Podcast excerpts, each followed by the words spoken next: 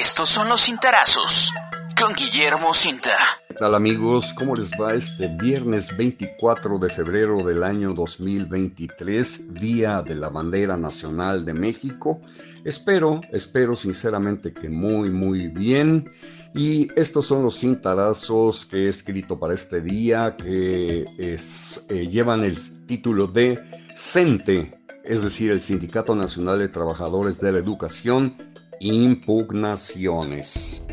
Lo comentamos oportunamente aquí respecto a la elección del pasado 21 de febrero para renovar la sección 19 del Sindicato Nacional de Trabajadores de la Educación, el CENTE, con 10 planillas registradas ante los enviados del Comité Ejecutivo Nacional, a cuya cabeza vino el maestro Juan Manuel Armendaris Rangel, se nota que esos emisarios desconocen el talante belicoso de los morelenses acostumbrados al conflicto.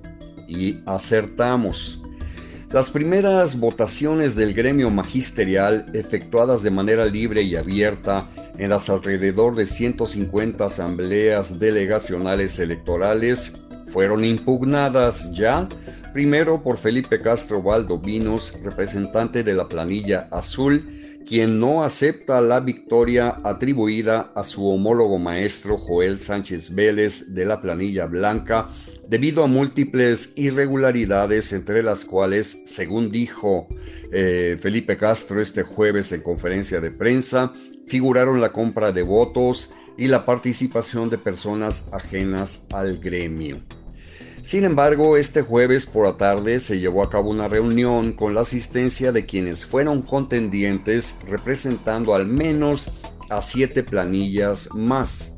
En caso de ser cierta esa versión y el supuesto acuerdo de todos para impugnar simultáneamente la elección del 21 de febrero, entonces la etapa postelectoral no se presenta nada tersa para Joel Sánchez Vélez y su planilla, a quienes se atribuye el respaldo institucional de los enviados del Comité Ejecutivo Nacional del CENTE, del Comité Seccional Saliente y de algunas personas vinculadas a la política estatal, beneficiadas en el pasado gracias al multicitado sindicato.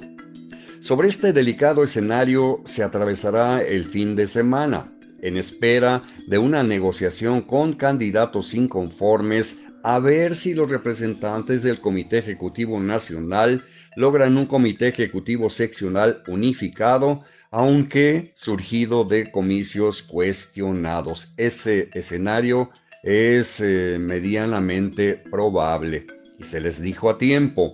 Diez planillas es un número excesivo ante lo cual se espera un proceso demasiado tensionado para quienes se digan triunfadores y desde luego para los perdedores, muchos de ellos acostumbrados al conflicto y a la prolongación de acciones de resistencia el lunes 27 de febrero, según la convocatoria expedida por el, por el Comité Ejecutivo Nacional del CENTE para esta elección, está prevista la toma de protesta de Joel Sánchez Vélez como, como, como nuevo dirigente de la sección 19 y de los 55 maestros que lo acompañarían en las carteras adscritas a esa demarcación sindical. A los representantes del comité, del comité Ejecutivo Nacional se les cerró el margen de maniobra, pues debieron buscar el reagrupamiento de planillas antes de los registros en lugar de abrir la elección a demasiados participantes y aplicar el a ver qué pasa después. Lo dije y lo repito, Juan Manuel Armendáriz Rangel y sus acompañantes del Comité Ejecutivo Nacional no conocían el talante combativo y bastante difícil, conflictivo de los morelenses, mucho menos en un sector tan politizado como el magisterial. Así de que estaremos atentos a lo que sucede este fin de semana y aquí lo comentaremos para ustedes. Por lo pronto les deseo que sigan pasando un magnífico viernes y el lunes nos volvemos a escuchar por este mismo conducto. Muchísimas gracias. Puedes consultar esta columna y más contenido en www.guillermocinta.com.